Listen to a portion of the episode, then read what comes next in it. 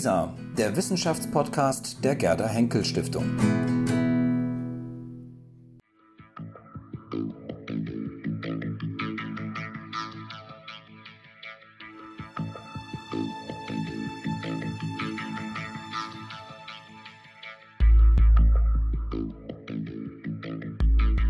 Ja, ich freue mich sehr, dass wir heute Frau Lindel Roper bei uns im Haus der Gerda Henkel Stiftung zu Gast haben.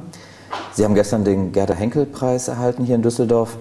Ähm, bevor wir nochmal konkret auf Ihre Forschung kommen und dann natürlich auch vor allem über Ihr Buch sprechen, ähm, über Ihre Lutherbiografie, ähm, vielleicht können Sie uns ganz kurz sagen, was Ihnen dieser Gerda Henkel Preis, den Sie jetzt erhalten haben, was der Ihnen bedeutet. Das bedeutet mir sehr, sehr viel.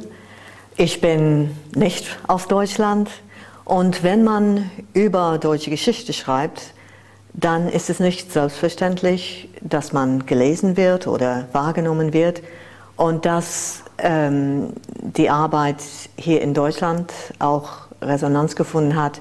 Das bedeutet für mich sehr, sehr viel. Und diese Offenheit für die Sicht von außen finde ich einfach wunderbar, was es in Deutschland gibt. Hm. Jetzt ist es ja so, dass Sie für ähm, Ihre Forschungstätigkeit ähm, ausgezeichnet wurden. Ähm, Sie befassen sich vor allem mit der frühen Neuzeit. Das ist sozusagen Ihr Feld, in dem Sie ähm, arbeiten. Jetzt ist ja die frühe Neuzeit jetzt im Gegensatz oder verglichen mit anderen historischen Epochen wie der Antike beispielsweise oder auch der neueren Geschichte, auch selbst das Mittelalter sind sozusagen populärer oder auch präsenter in der öffentlichen Wahrnehmung. Die frühe Neuzeit dagegen fällt da so ein bisschen ab oder ist das eine irrige Wahrnehmung? Äh, für mein Empfinden ist das eine irrige Wahrnehmung. In England gibt es sehr viel Interesse daran. Mhm. Und ich finde, zum Teil hängt es damit zusammen, dass man die Ursprünge der Moderne irgendwo festmachen will. Und ich finde, das ist eine äh, Fehleinschätzung von der frühen Neuzeit. Eigentlich ist diese Bezeichnung an und für sich problematisch, mhm. denn es ist weder früh noch äh, eigentlich Neuzeit. Ich glaube, diese, wenn man nach den Wurzeln von, einem, von einer Moderne sucht, mhm. Ist das an und für sich problematisch. Ich finde, man sollte diese Epoche für sich selbst verstehen. Mhm. Das heißt, diese klassischen Periodisierungen, die sind sowieso schwierig oder die, das sind so ja, möglicherweise so Formen, in die man etwas reinpresst, was ja, genau, nicht passt sozusagen. Genau, und dann sieht man das 18. Jahrhundert als der Wendepunkt überhaupt. Mhm. Und damit verzerrt sich das Blick auf die frühe Neuzeit. Zum Beispiel, dass man meint, dass Menschen in der frühen Neuzeit keine so ausgebildete Subjektivität gehabt hätten oder dass sie sich nicht Gedanken über sich selbst gemacht haben. Äh, das, finde ich, äh, hilft uns nicht weiter, diese Epoche zu verstehen. Mhm.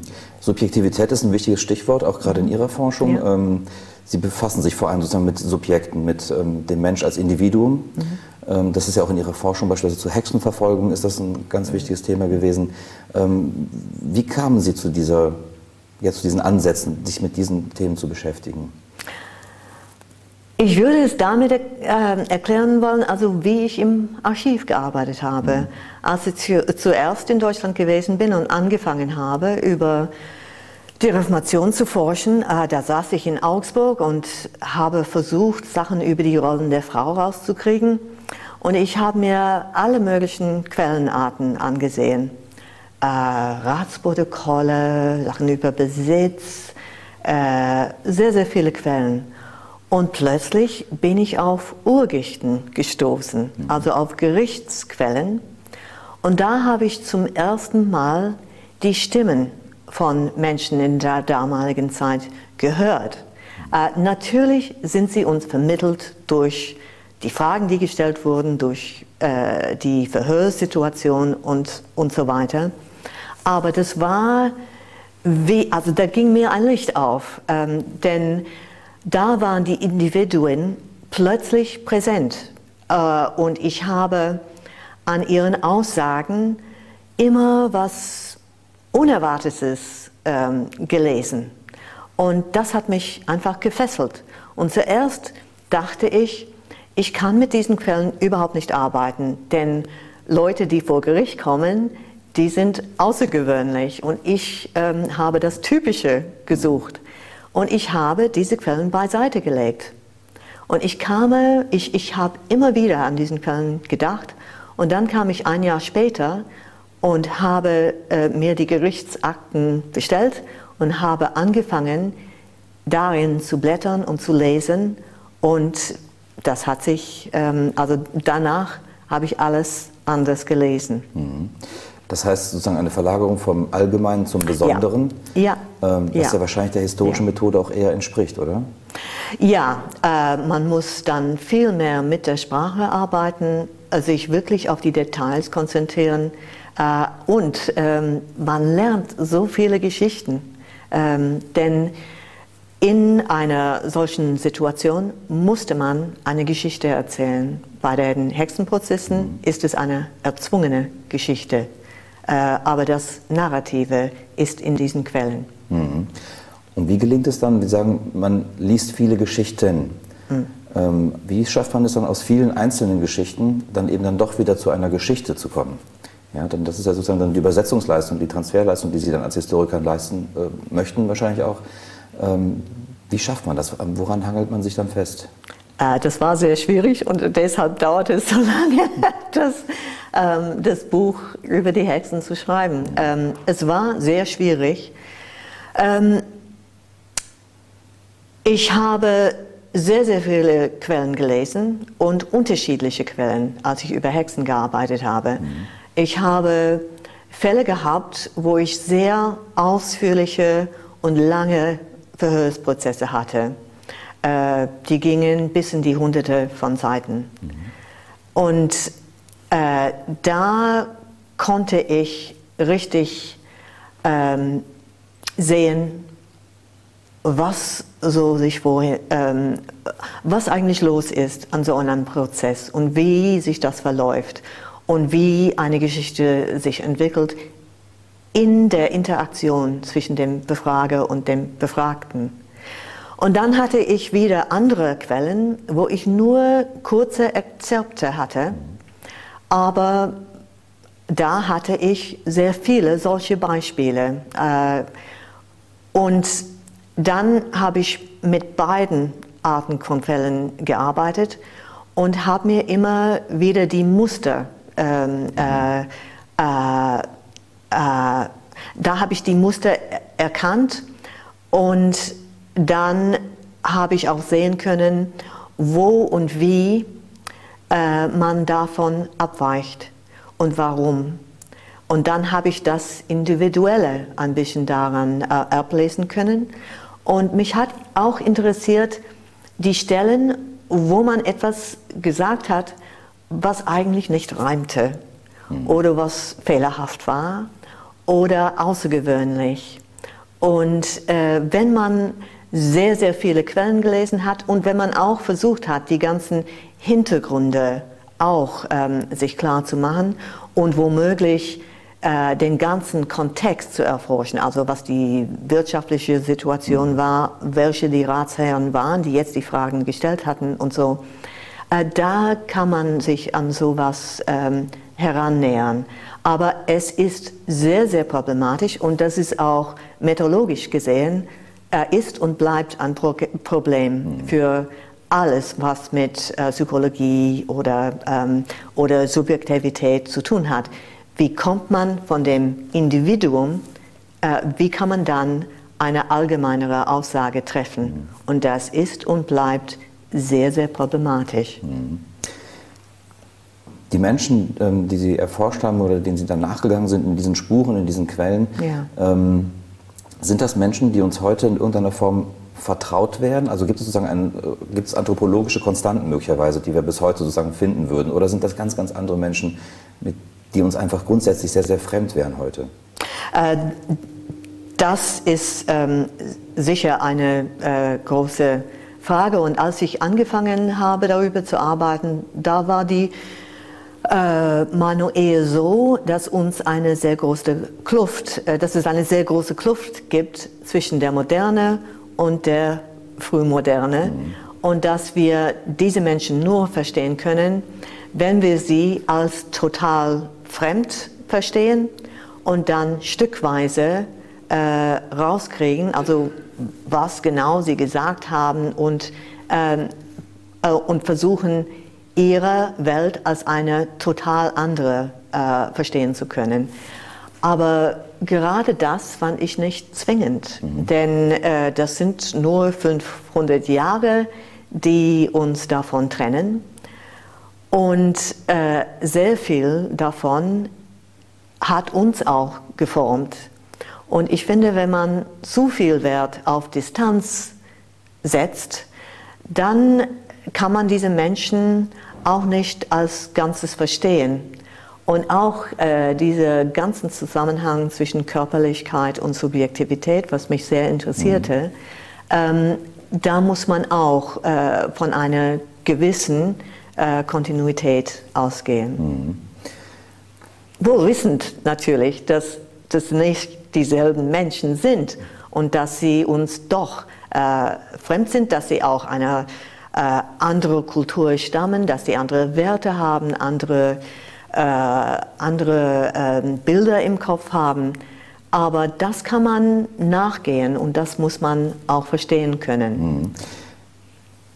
Das haben Sie wahrscheinlich auch deswegen jetzt nochmal ähm, als ähm, äh, nochmal hinzugefügt, weil man sich sozusagen dem Vorwurf aussetzen könnte, man würde befangen an eine Sache ja. herangehen. Und ja. Ähm, ja. ich habe mich dann gefragt, wenn man sozusagen auch ganz bewusst beispielsweise auch sich als Feministin begreift, wie Sie es mhm. eben auch tun, und ähm, Geschichte auch sozusagen aus dem ähm, äh, Antrieb heraus macht, weil man sozusagen eine eine, ja, eine Gruppe von Menschen, die bisher mhm. unterbelichtet waren in der Geschichte, dass man die auch mal ja. nach vorne holen möchte. Ja.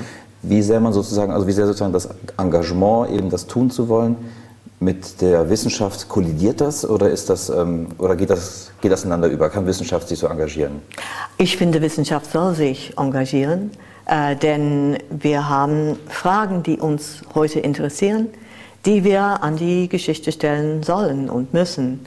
Und äh, ich finde, äh, jede Epoche schreibt Geschichte für sich und hat auch andere Fragen. Und das ist, ähm, finde ich, absolut richtig. Hm.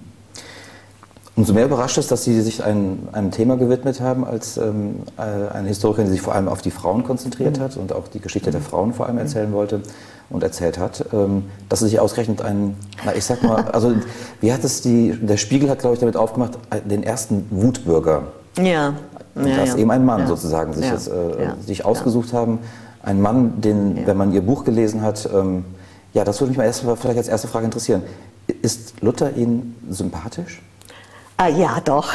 Ja, ja weil ähm, er hat ah, diesen wunderbaren Humor äh, und diese Fähigkeit, über den Körper zu reden und Sachen zu sagen, die man sich heute nicht mehr erlaubt. Und das finde ich einfach fantastisch. Also er hat eine offene Sprache, das finden ja. Sie sympathisch. Ja, ja. Aber ja. Als, als Feministin sozusagen müssten Sie doch sagen, also das ist doch ein schrecklicher also vielleicht würde man ganz einfach sagen, ein schlechter Macho gewesen oder, oder ja. Ähm, ja, ja. auch hat auch viele andere Züge gehabt, die, die, die sicherlich uns, uns, heute merkwürdig oder vielleicht nicht sogar fast abstoßend vorkommen.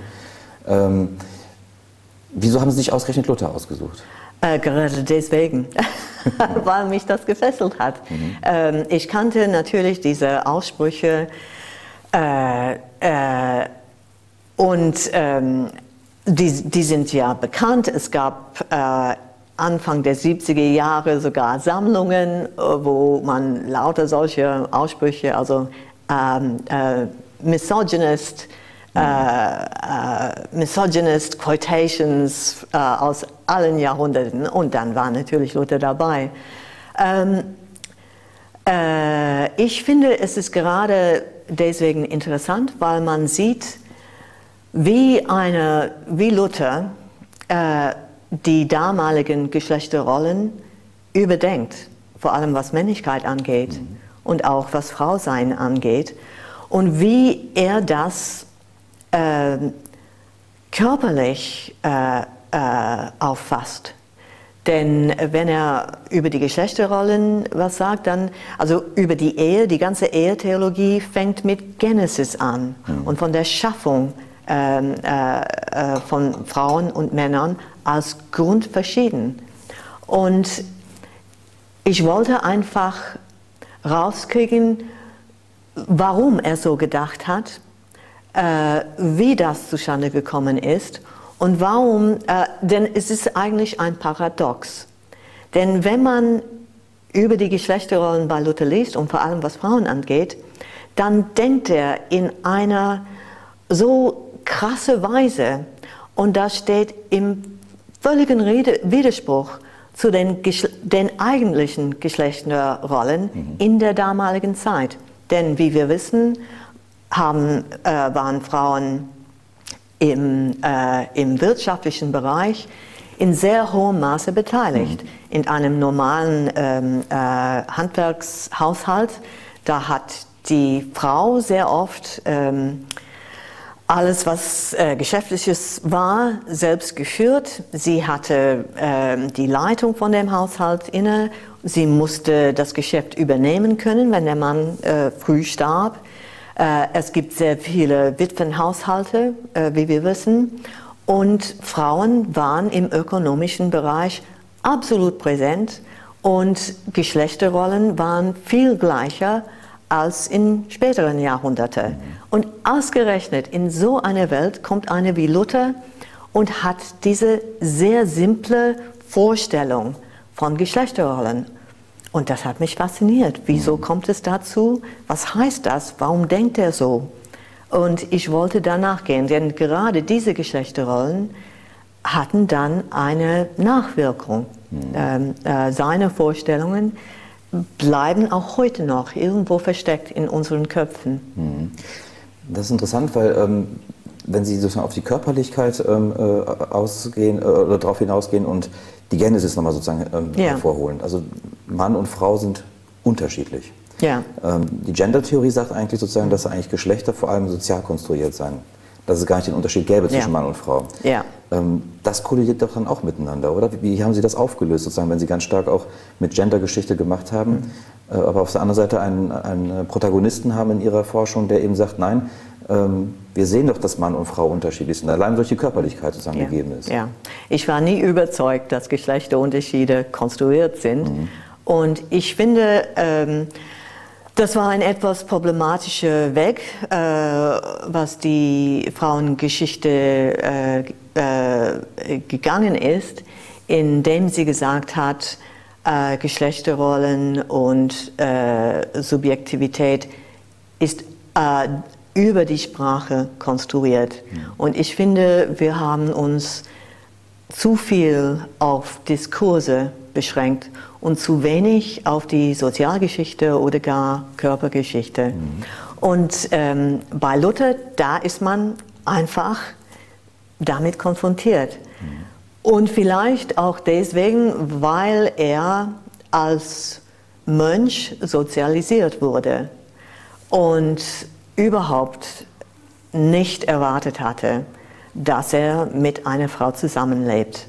Und deshalb hat ihn, war der so damit konfrontiert. Es, also wie er das beschreibt, ähm, es ist merkwürdig, wenn du aufwachst, äh, aufwachst und siehst neben dir ein paar Zöpfe. Mhm. ähm, diese Direktheit ähm, äh, äh, und äh, auch die Spezifizität, äh, das fand ich einfach ähm, verlockend. Und ähm, diese Fähigkeit, die Kern der Sache zu treffen, fand ich auch, ähm, das hat mir sehr geholfen. Mhm. Wie geht man damit um, wenn man sozusagen dann, also ich habe Ihr Buch ja gelesen sozusagen als eine Mischung aus auch Diskursgeschichte, weil Sie ja auch die, ja, ja, die Briefen, sozusagen, mhm. die, die, Briefe ja auch als Quellengrundlage mhm. überwiegend hatten, mhm. auch als Sozialgeschichte, weil Sie auch sozusagen auch den, den Kosmos so ein bisschen ja. beschreiben drumherum. Er kommt aus diesem Bergbaumilieu und ähm, das spielt alles eine Rolle. Ähm, und dann haben Sie ja noch den Anspruch gehabt, sozusagen eine Psychohistorie aufzuschreiben. Also sozusagen, kann man das mhm. ähm, so beschreiben? Also ist Psychohistorie der Versuch eines, eines Psychogramms rückwirkend in die Geschichte zu erstellen? Das wäre nicht interessant. ähm, ich will, es ist schwer zu beschreiben, aber ich will nicht, ähm, dass man Luther äh, abtut, indem man sagt, ach, er hatte einen großen Vaterkonflikt Ödipus, und, ja? Ja, genau. Ja. Und er ist ein typischer Ödipus-Fall. Mhm. Und, äh, dann, und äh, dann ist er mit dem Annalen obsessiert und das mhm. hängt mit einer Autoritätspersönlichkeit ähm, äh, zusammen. Äh, genau das wollte ich nicht machen. Mhm. Äh, denn wenn man äh, jemanden pathologisiert, dann verliert man das Verständnis äh, für ihn und ähm, damit wird auch nicht das Denken beleuchtet. Mir ging es darum zu zeigen, wie Körper, Seele und Psychologie dann in einem intellektuellen, in einer intellektuellen Auffassung zusammenfließen mhm. äh, und sie als Ganzes verstehen zu wollen. Äh, und was mich interessiert ist, also, ähm, also wie ich mit Diskursen gearbeitet habe, ist natürlich muss man die Sprache Luthers in seinem, in seinem sprachlichen Kontext verstehen. Und ähm, man muss die, das, was er schreibt, sehr genau lesen, aber es, sind, es geht nicht nur über Sprache, sondern die Sprache kommt von woher und das kommt von einem Menschen. Und ähm, da spielen Sachen wie zum Beispiel das, was Luther nicht sagt. Oder Muster, die immer wieder auftauchen. Oder Ausreden, die er macht, wie äh, zum Beispiel, wo er sagt, äh, er kann zu Spalatins Hochzeit nicht kommen, weil seine, also die, die Katharina ihm das verbietet. Und dann merkt man, ach, das sagt er nicht nur damals, sondern auch wiederholt. Mhm. Er ähm, kann sie als eine Ausrede benutzen und sie praktisch animieren, Sachen zu sagen, die er nicht direkt schreiben will. Mhm. Und dann kann man, ähm, und ein Brief kommt immer aus einer Beziehung. Und man muss diese Beziehung verstehen und ähm, da sind auch Sachen wichtig wie Worte, die immer wieder auftauchen oder gar Träume, die manchmal erzählt werden. Und ich finde, wenn man auf solche Sachen ein bisschen, äh, wenn man auf sie hört, äh, da hat man nicht nur einen Diskurs, sondern da hat man etwas mehr wie das subjektive Erfahren oder Erleben, wie ein Menschen das äh, verarbeitet und wie, äh, äh, wie, wie er fühlt und denkt. Hm.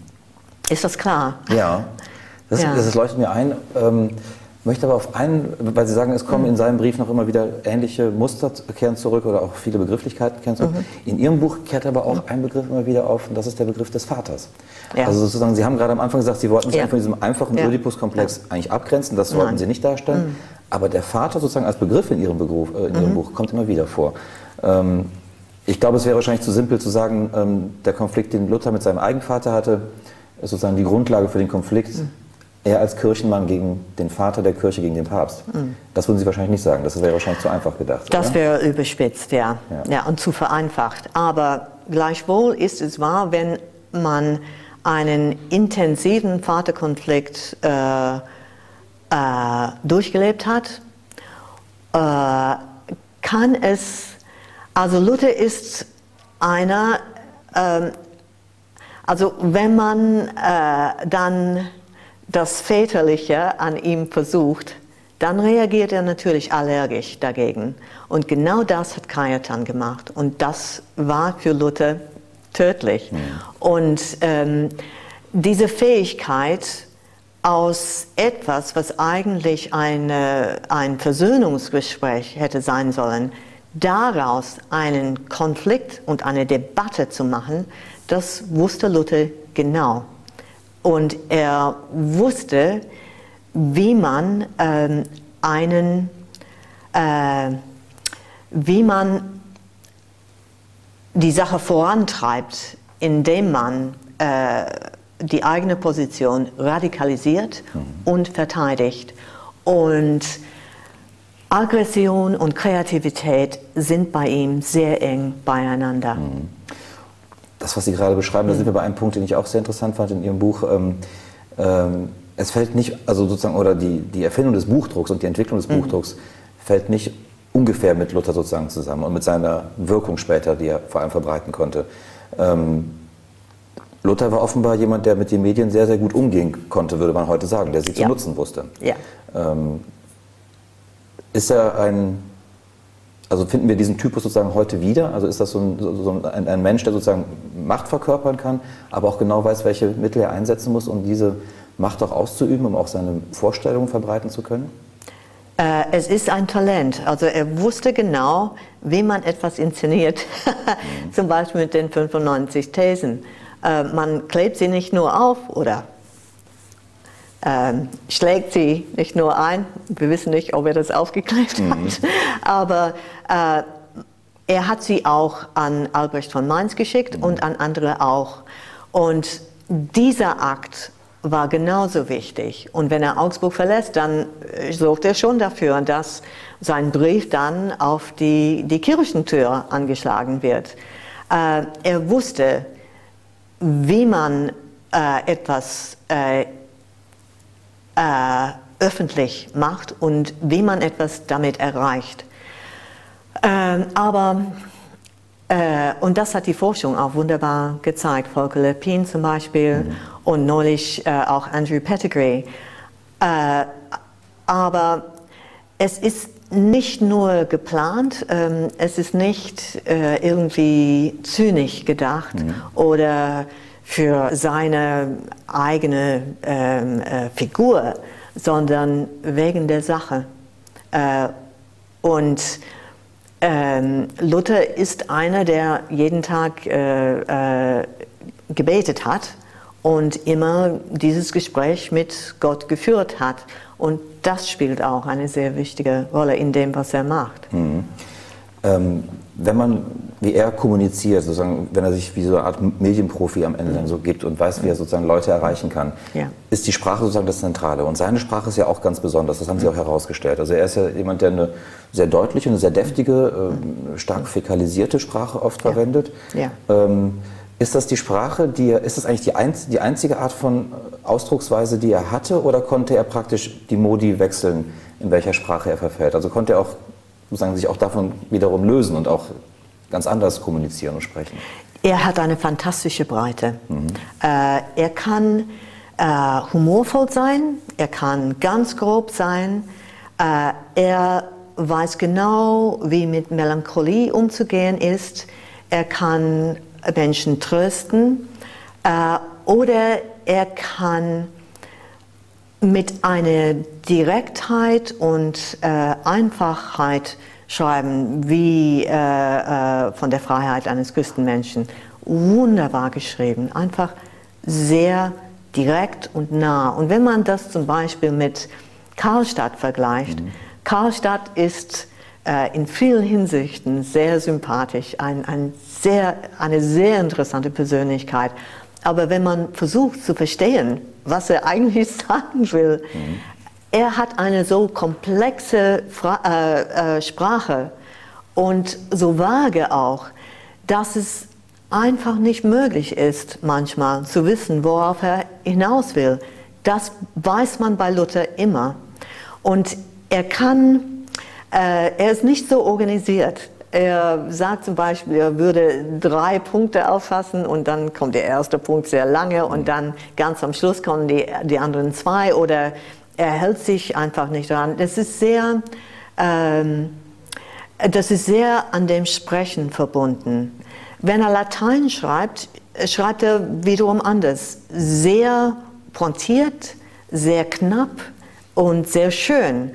Aber er weiß auch, bestimmte Genren zu durchsprechen. Und das ist auch eine große Gabe. Wenn er zum Beispiel Thesen schreibt, dann wirken sie nicht akademisch, nicht nur akademisch, sondern ähm, das sind so Sätze, die sich wirklich einprägen. Mhm.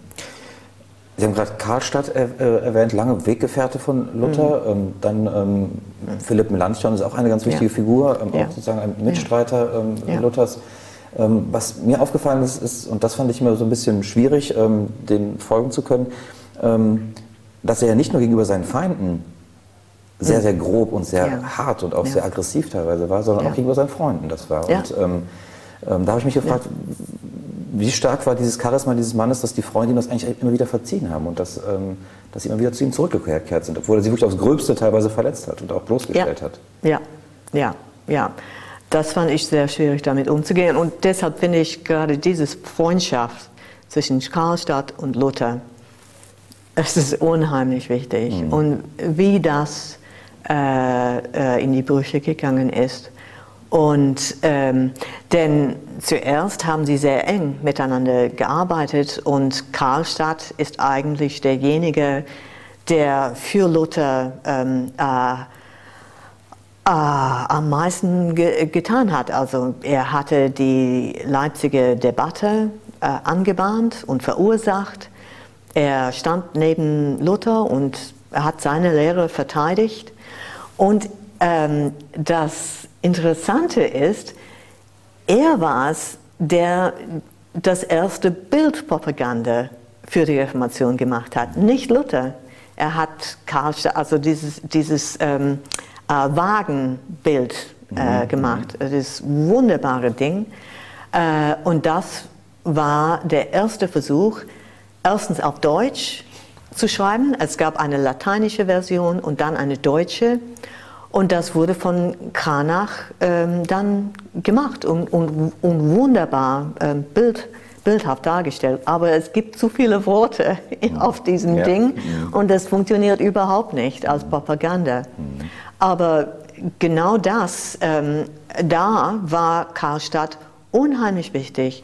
Er hat zuerst äh, dieses Bündnis zwischen Kranach und Reformation eigentlich in die Wege geleitet. Mhm.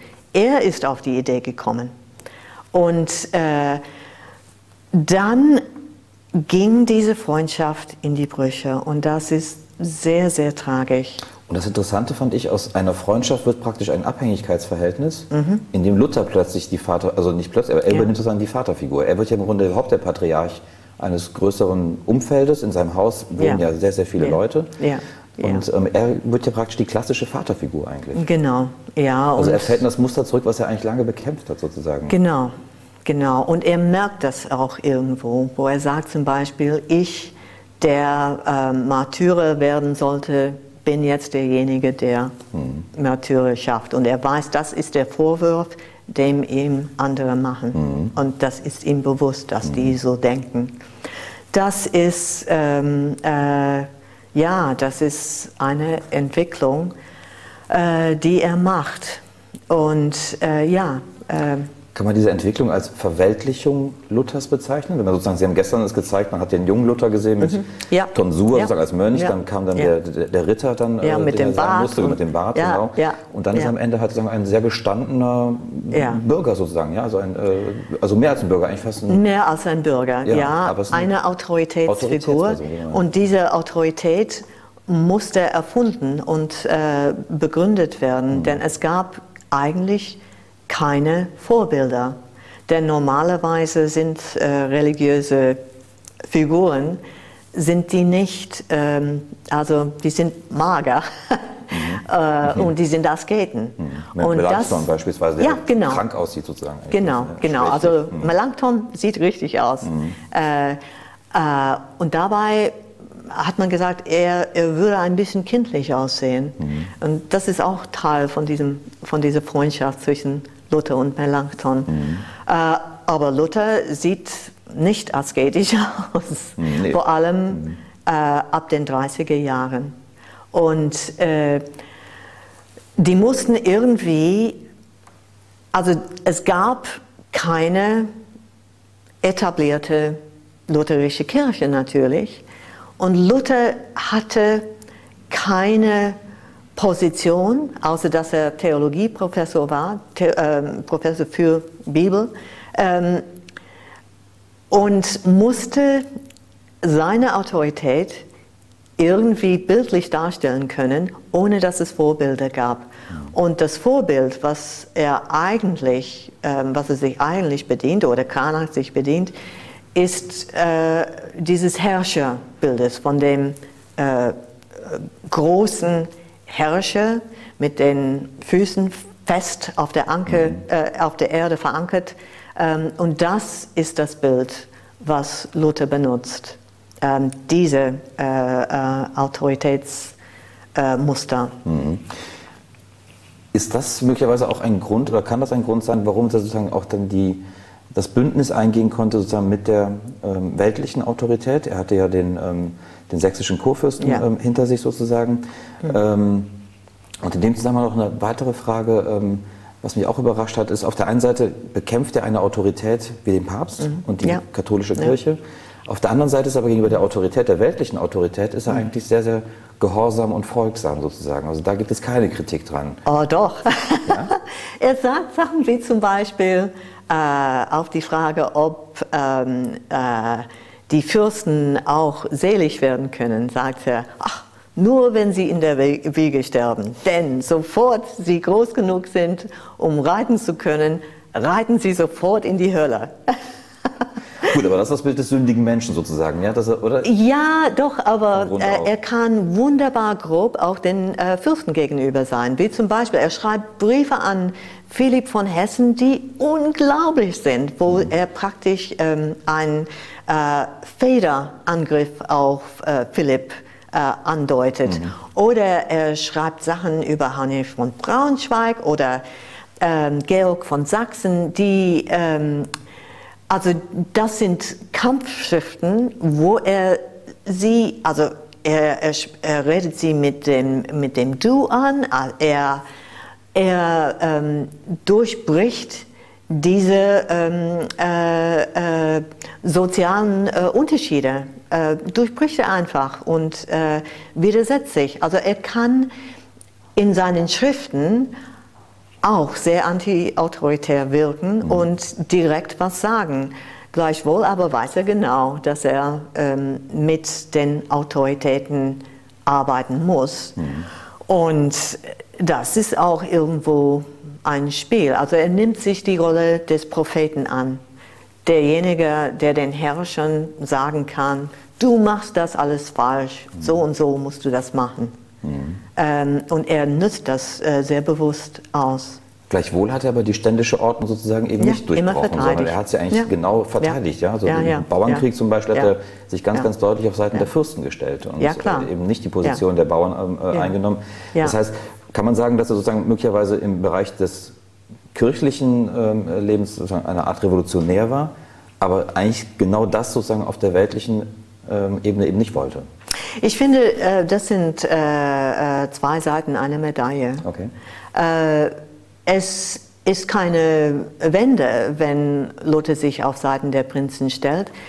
Und er ist auch nicht, er, ist, er hat sich nie als Bürger verstanden. Er wollte auch nicht Steuer zahlen. ähm, und deswegen finde ich das falsch, wenn man ihn als Wutbürger bezeichnen mhm. würde, denn das Bürgerliche ist für ihn, das ist nicht sein Kontext, das ist nicht seine Welt. Er ist in einer Welt groß geworden, wo ähm, der Graf in der Tat oben gelebt hat. Also man sah das Schloss oben, mhm. man ging bergauf, um äh, den Grafen zu sehen äh, die waren über die Menschen gestellt und die Macht kam von oben nach unten und nicht von unten nach oben. Mhm. Das war nie Luthers Verständnis. Und was Demokratie anging ähm, oder äh, gewählte Ratsmitglieder oder so in einer Stadt, ähm, natürlich gab es einen, äh, einen Stadtrat in Wittenberg, aber dieser Stadtrat musste immer mit dem äh, Fürsten äh, äh, äh auseinanderkommen. Mhm. Und die Vorstellung von einer unabhängigen Demokratie war ihm völlig fremd. Das war mit, äh, für ihn mit Unordnung verbunden, mhm. so wie er das in äh, Erfurt wissen musste, also wie das zu großen Kämpfen kam und wie der Bürgermeister aufgehängt wurde. Ähm, das war für ihn kein Vorbild. Mhm. Das war Chaos sozusagen. Das war ja, das war die Chaos. nicht gottgewollte Ordnung ja, sozusagen. Ja, ja. Und das ist, das ist, da sieht man, dass Luther aus einer ganz anderen Welt kommt als sehr vielen anderen Humanisten oder Reformatoren. Mhm. Das ist eben das Spannende. Sie haben ja auch, ja. Ähm, äh, äh, da kommt ja auch ähm, Erasmus von Rotterdam kommt mhm. in Ihrem Buch, er ist ja, ja. Zeitgenosse Luthers sozusagen. Ja. Ähm, er geht eben nicht sozusagen den Weg des Humanismus, sondern er Nein. grenzt sich ja ganz stark auch mhm. davon ab und äh, gerät in Feindschaft mit Erasmus von Rotterdam beispielsweise. Ähm, was hat ihn daran vor allem gestört? Ähm, für ihn ist Erasmus einer, der, äh, äh, für den der Glaube nicht so wichtig ist mhm. als äh, für Luther. Und für Luther ist es unheimlich wichtig, dass man eben keinen freien Willen hat. Mhm. Und er, er, formuliert das wunderbar. Ähm, er, er, möchte auch keinen freien Willen haben, mhm. denn äh, damit wäre er sozusagen äh, für Gottes Gnaden, dann hätte er das verdienen müssen. Und genau das wollte er nicht. Mhm. Ich finde das einfach äh, wunderbar, wie er das formulieren kann. Jetzt haben wir es, glaube ich, ganz gut aufgelöst. Ähm, eingangs habe ich Sie gefragt, sozusagen, ob er Ihnen sympathisch ist. Wir haben jetzt viele Dinge sozusagen ähm, mhm. besprochen, die vielleicht heutigen Lesern eher anstößig erscheinen oder eher mhm. abstoßen. Mhm. Aber ein Punkt, glaube ich, ist dann doch schwierig, das sozusagen aufzulösen und das irgendwie nochmal ähm, äh, ja, in ein positives Licht zu rücken. Das ist ein Antisemitismus. Ja. Und ja. der ist ja wirklich, also ich weiß nicht, ähm, äh, wenn man es heute halt liest, ist es sowieso nicht erträglich nach dem, was man sozusagen äh, an Geschichtskenntnis hat. Aber ähm, in der damaligen Zeit, ähm, ist er damals schon sozusagen ein, ein besonderer Hasser oder ähm, ist das sozusagen ist er ein, ein Kind seiner Zeit einfach? Äh, er ist nicht nur ein Kind seiner Zeit. Natürlich ist er nicht der Einzige gewesen, der Antisemit war, das mhm. ist klar. Aber selbst Bullinger fand das zu viel und die Schweizer überhaupt äh, fanden einige seiner Schriften einfach äh, äh, schamhaft mhm. und ja, ähm, nicht okay. Äh, denn, äh, und das das hat mich sehr zu schaffen gemacht mhm. ähm, und vor allem diese Schrift vom Shemham Foras. Es ist einfach eine so widerliche Schrift. Und man liest immer wieder, dass Luther äh, Antisemit ist und so weiter und so fort. Und man weiß, ähm, äh, was er befürwortet hat, wie zum Beispiel Synagoge vernichten, die Juden zur Handwer äh, Handarbeit ähm, äh, zu drängen, äh, äh, ihre Bücher zu verbrennen und, und, und solche Sachen, dass man weiß, dass er das befürwortet hat, aber äh, im, vom Shemham Voras, da findet man etwas so Anstößiges, äh, das hat mich sehr schockiert. Ich habe das nicht erwartet. Denn da stellte sich äh, Judas vor und ähm, wie Judas erhängt wird und die Flüssigkeiten, die dann aus Judas' Körper fließen und wie die dann von den Juden aufgesammelt werden und, und dann äh, äh, äh, äh verzehrt. Also ich, es, es sind Körperbilder, äh, die sind phantasmagorisch mhm. irgendwo die sind nicht rational. Es ist, als ob man plötzlich ins äh, Unbewusste von Luther so grübelt.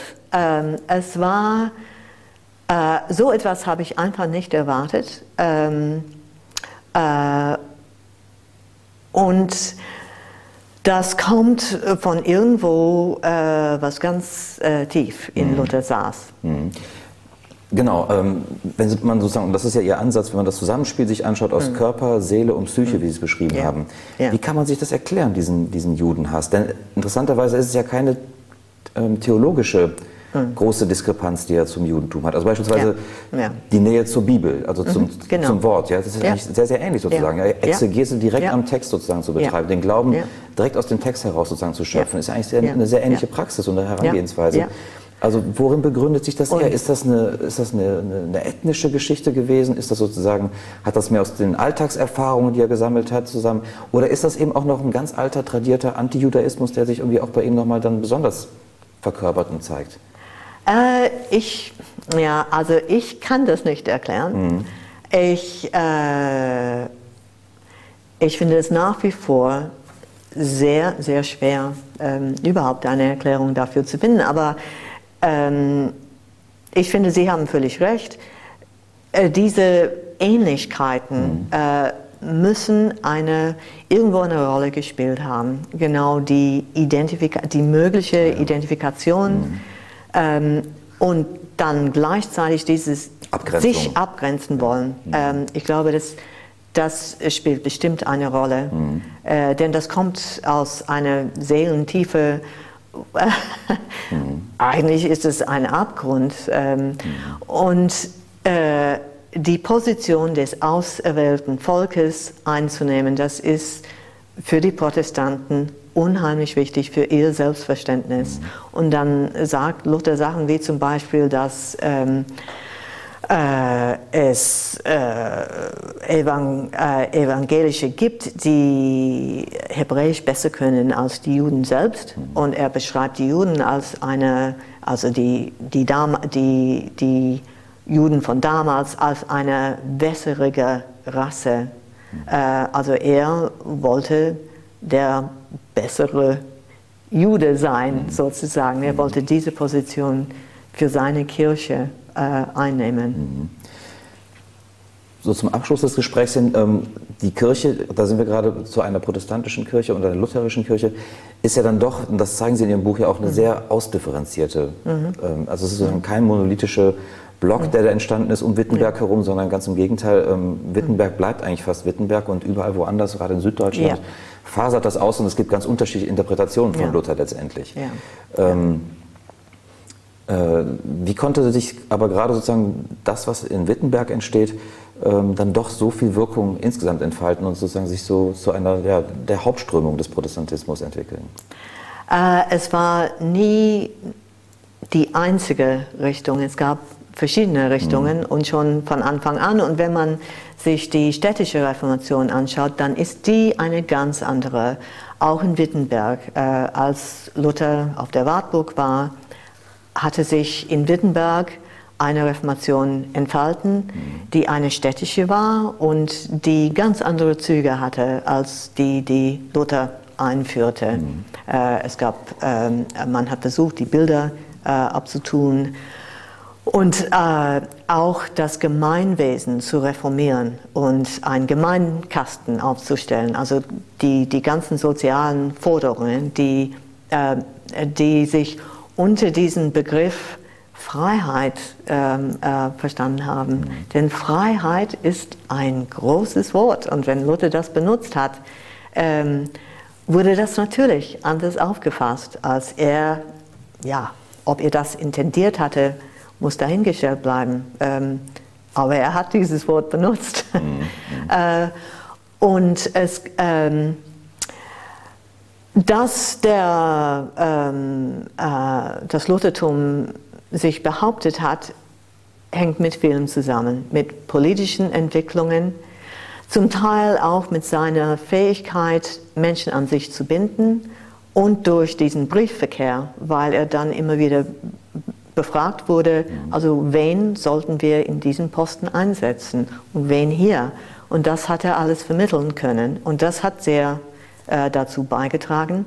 Und Melanchthon hatte, ähm, weil er das systematisiert und weil er äh, wusste, wie zu versöhnen, das ähm, hatte äh, das auch, mhm. äh, äh, äh das hat er sicher eine sehr große Rolle gespielt. Mhm. Kommen wir jetzt ganz wirklich zum Abschluss versprochen ähm, zur, ähm, zur Gegenwart. Ähm, ähm, Sie haben das Buch ja eigentlich äh, sehr äh, klug sozusagen vor das Lutherjahr gesetzt. Also insofern ist jetzt viel besprochen worden, gerade auch in Deutschland. 2017 ähm, kommt jetzt 500 Jahre ähm, der Anschlag äh, der Thesen in Wittenberg.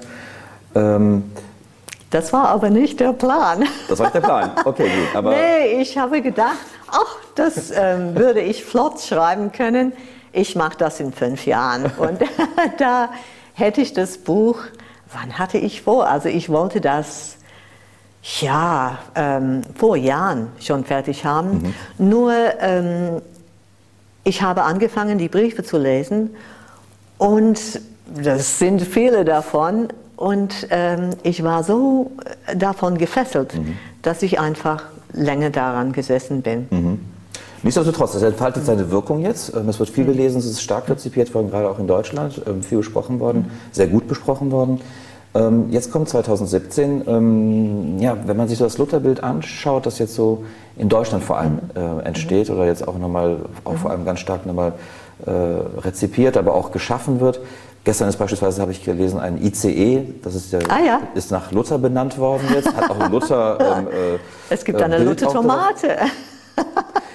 Wenn Sie sich das anschauen, ähm, was würden Sie sich wünschen, wie man sich sozusagen nächstes Jahr vor allem Luther nähern sollte? Wie soll man ihn vor allem darstellen? Also was wäre Ihnen da vor allem wichtig, wenn man jetzt Luther in der Öffentlichkeit ähm, äh, äh, darstellt? Was sollte man auf jeden Fall berücksichtigen? Man muss äh, seine Schattenseiten äh, äh, gerecht werden. Äh, man muss ihn als Mensch seiner Zeit verstehen und das macht ihn auch interessanter, nicht fremder, finde ich. Ähm, sondern da lernt man jemanden kennen, der sehr widersprüchlich ist und der Sachen sagen kann, die ähm, uns äh, äh, ganz überraschen und, und uns äh, erstaunen, wie zum Beispiel, dass er für ähm, dass er Bigamie nicht verurteilt, mhm. Äh, weil er weiß, das kommt im Alten Testament vor. Er kann das nicht machen. Und wenn man von Luther als demjenigen ähm, schwärmt, der die Ehe eingeführt hat und die Ehe geehrt hat, da muss man sich klar machen, das war ein anderes Verständnis von der Ehe, ein, ein Verständnis, wo Bigamie nicht äh, als absolut äh, äh unmöglich mhm. äh, abgetan äh, wurde, sondern Natürlich fand Luther Bigamie nicht gut, aber er war in der Lage gewesen, Philipp von Hessen zu sagen, ja, wenn du das heimlich machst, vor Gott und nicht vor der Welt, dann äh, stimme ich das zu um die Ordnung einzuhalten, damit sozusagen ein Haushalt überführt werden kann, weitergeführt werden kann oder eine Dynastie weiter mhm. sozusagen ja. Also es waren sehr ja, praktische ja. Überlegungen, warum er das ja, praktisch das war äh, sehr praktisch. Das war sehr praktisch und das war auch ein theologisches Verständnis von der Ehe dabei, denn so wie er das aufgefasst hat, in dem Moment, wo ähm, die Ehe äh, äh, sexuell nicht präsent ist, ist sie gebrochen. Mhm. Und ähm, er hat sich auch Gedanken dazu gemacht, ob, ob, auch der schuldige Teil wieder heiraten darf. Er hat sich dagegen entschlossen, aber das war für ihn denkbar. Und das ist ein Verständnis von der Ehe, wo das Körperliche eine sehr große Rolle spielt. Mhm. Ist denn, und das ist jetzt wirklich meine allerletzte Frage, ist denn Luther vor allem ein ein Deutscher gewesen. Also man wird ja sehr stark wird der nationalen Kontext eben hier eingewoben als vor allem eine deutsche äh, Persönlichkeit der Geschichte, als eine ganz wichtige Person der Geschichte. Wie, wie sehr war Luther wirklich ein Deutsch? Ah, Deutschland hat es natürlich nicht gegeben. Ähm, äh, es, er hat sich äh, sehr ähm, als Anti-Welsch verstanden. Mhm. Und Welsch ist ein... ein, ein das kann äh, von Italien bis nach Frankreich ja, reichen. Ja, ja, ja ist ein, ein großer Begriff. Mhm. Und davon wollte er sich abgrenzen. Mhm. Ähm, er hat sich auch als Wittenberger verstanden und als Kind von Mansfeld, also sehr lokal mhm. gebunden. Gleich aber auch als Deutsch, nicht Deutscher, sondern als Deutsch. Ähm, und ich finde, das Lokale, das Wissen, woher man kommt, das ist für ihn unheimlich wichtig gewesen. Hm. Gut. Dann sind meine Fragen alle beantwortet. Vielen Dank, dass Sie sich die Zeit genommen haben. Ich bedanke mich. Das war ein sehr, sehr schönes, schönes Gespräch. Gespräch. Ja, finde ich auch. Ja. Dankeschön. Ich bedanke mich.